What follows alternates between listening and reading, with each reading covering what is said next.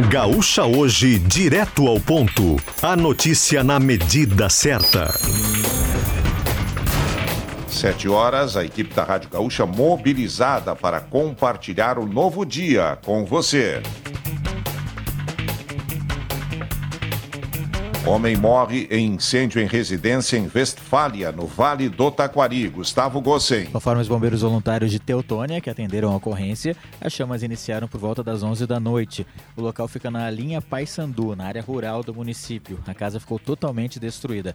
A vítima tinha 64 anos ainda não teve o nome divulgado. As causas do fogo estão sendo apuradas. Ministro do Tribunal Superior Eleitoral diz que Brasil tem mecanismos para evitar o uso abusivo da inteligência artificial nas eleições municipais desse ano. Segundo Floriano de Azevedo Marques, isso só não acontecerá se as novas tecnologias, se novas tecnologias surgirem até outubro. Caso contrário, ele entende que as medidas preventivas adotadas pela Justiça Eleitoral serão capazes de evitar os abusos é, como os registrados na última eleição presidencial da Argentina, quando o uso da inteligência artificial por candidatos e partidos saiu do controle. Uma das principais preocupações do TSE é o uso de fotos, vídeos e áudios falsos, prática conhecida como deepfake. Cerca de um mês após privatização da Carris, usuários seguem enfrentando lotação de ônibus nos horários de pico aqui em Porto Alegre. Lucas Abate. E a gente fala, Macedo, aqui do terminal Triângulo, onde praticamente todos os ônibus das linhas T, ou seja, as transversais da Carris, saíram com todos os assentos ocupados. Neste horário que a gente está acompanhando, a gente vê que duas linhas são as mais concorridas. O T4, que sai sempre lotado daqui, com todos os assentos ocupados e passageiros em pé, e se forma até uma situação bastante curiosa aqui, que é a formação de uma segunda fila. Quem quer garantir é, de ir sentado acaba formando uma segunda fila para aguardar o ônibus seguinte. Neste momento mesmo, estão embarcando no T4, já está lotado e do lado de fora já tem uma outra fila com cerca de 20 pessoas aguardando.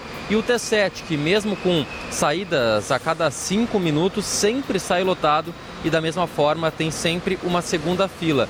Dos que a gente tem observado aqui, o T1 e o T10 são os que têm saído, é, saído aqui com menos lotação neste momento, Macedo.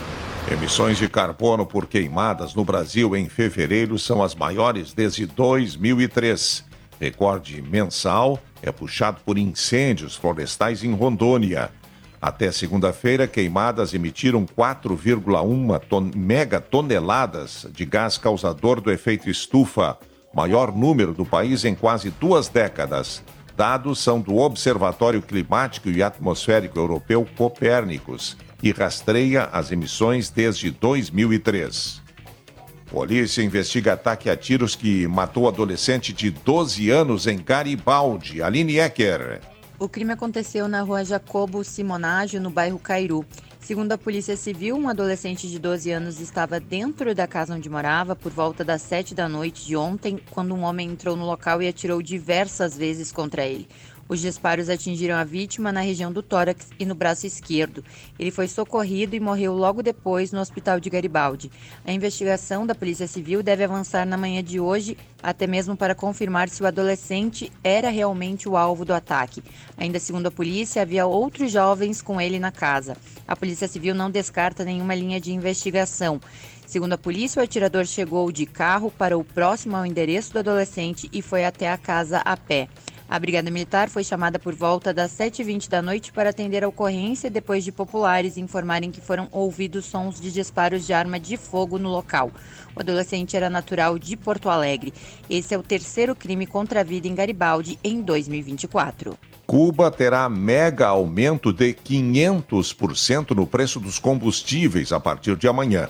Durante décadas, o país dependeu de aliados como a Venezuela e a Rússia para fornecer petróleo subsidiado à ilha. Mas as autoridades do país disseram que essas remessas atualmente não atendem à demanda, obrigando Cuba a comprar de outros fornecedores. O governo justifica que não tem condições de bancar os custos e que precisa repassá-los à população. A medida deve ter impacto direto no custo de vida dos cubanos, pois implicará no aumento do transporte e dos alimentos.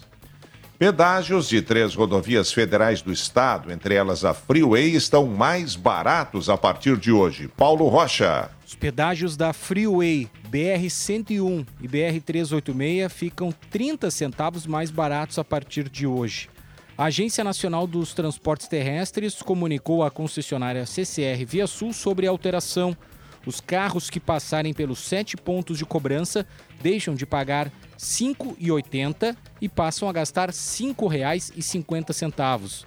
Essa redução se deve ao fim das compensações por causa da pandemia e de não cumprimento de demandas, entre outros fatores. O dia amanhece com tempo fechado na região metropolitana, vários pontos com cerração. Cleocum traz agora a previsão para as próximas horas.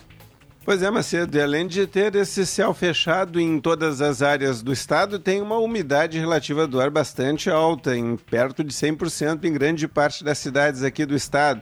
Somando isso com a expectativa de temperaturas entre 30 e 32 graus hoje à tarde em grande parte das áreas, a gente fica com a expectativa de que possa se formar aqui e ali algumas pancadas de chuva isoladas. Nada além disso, mas teremos pancadas de chuva, pelo visto, hoje à tarde em vários pontos do estado. Não em todo o estado, porque a chuva tem uma distribuição muito irregular por aqui. A expectativa é essa então: calor, umidade, abafamento, alguma pancada de chuva aqui e ali. A expectativa para amanhã tem um tempo um pouco mais seco, a umidade deve diminuir, principalmente no período da tarde de sexta. Sábado tem tempo seco e temperaturas entre 33 e 34 graus nas áreas mais quentes do estado, inclusive Porto Alegre. A expectativa é de chuva no final do domingo, principalmente na segunda-feira. Tem uma frente fria que vai passar por aqui e vai baixar a temperatura para 25 graus na segunda-feira à tarde, na capital e também no interior do estado, Macedo do tempo para o trânsito. Leandro Rodrigues.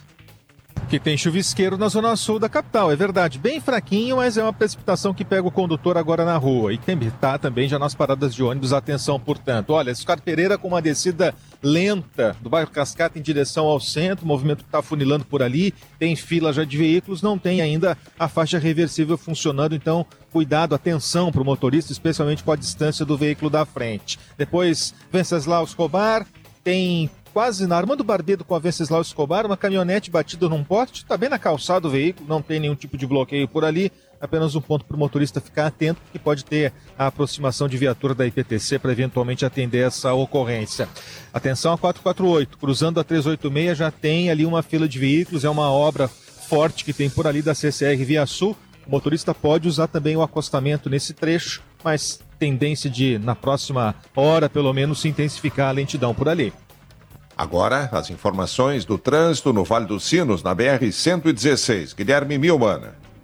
Quem está indo em direção à capital, já em São Leopoldo, vai sentir uma tranqueira a partir do posto da Polícia Rodoviária Federal. Vai reduzindo a velocidade aos poucos e trava tudo de cerca de 2 quilômetros até o trecho da ponte do Rio dos Sinos. Depois começa a fluir um pouco melhor, mas tem ainda alguns pontos de tranqueira ao longo da extensão da 116, já na região metropolitana, entre Esteio e Canoas, no viaduto entre Expo Inter e a Refap, tem uma situação de fluxo intenso e lentidão e já próximo próxima chegada à capital, em, no início ali, né, entre Canoas e Porto Alegre, também tem já um pouco de lentidão registrada pelos ouvintes. Também nesse trecho, em Sapucaia do Sul, na 118, próximo ao acesso a 116, tem relatos de acidente, não provoca tanta lentidão, mas segundo ouvintes, um carro bateu num guarda-reio, então chama a atenção de quem passa por ali, quem está acessando a 116 por Sapucaia do Sul.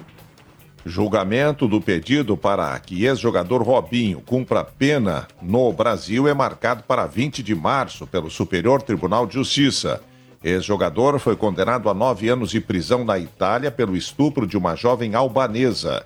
Como não existe a possibilidade de extradição, o governo italiano pediu o cumprimento da sentença em prisão brasileira, o que será decidido pelos ministros do STJ.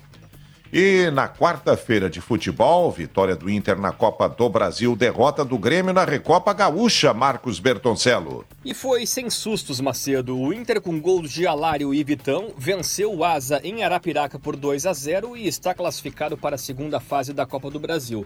Em bolsa, cerca de 1 milhão e 800 mil reais. E agora, na próxima fase, vai enfrentar o Nova Iguaçu, que eliminou o Itabuna na Bahia uma goleada por 8 a 0.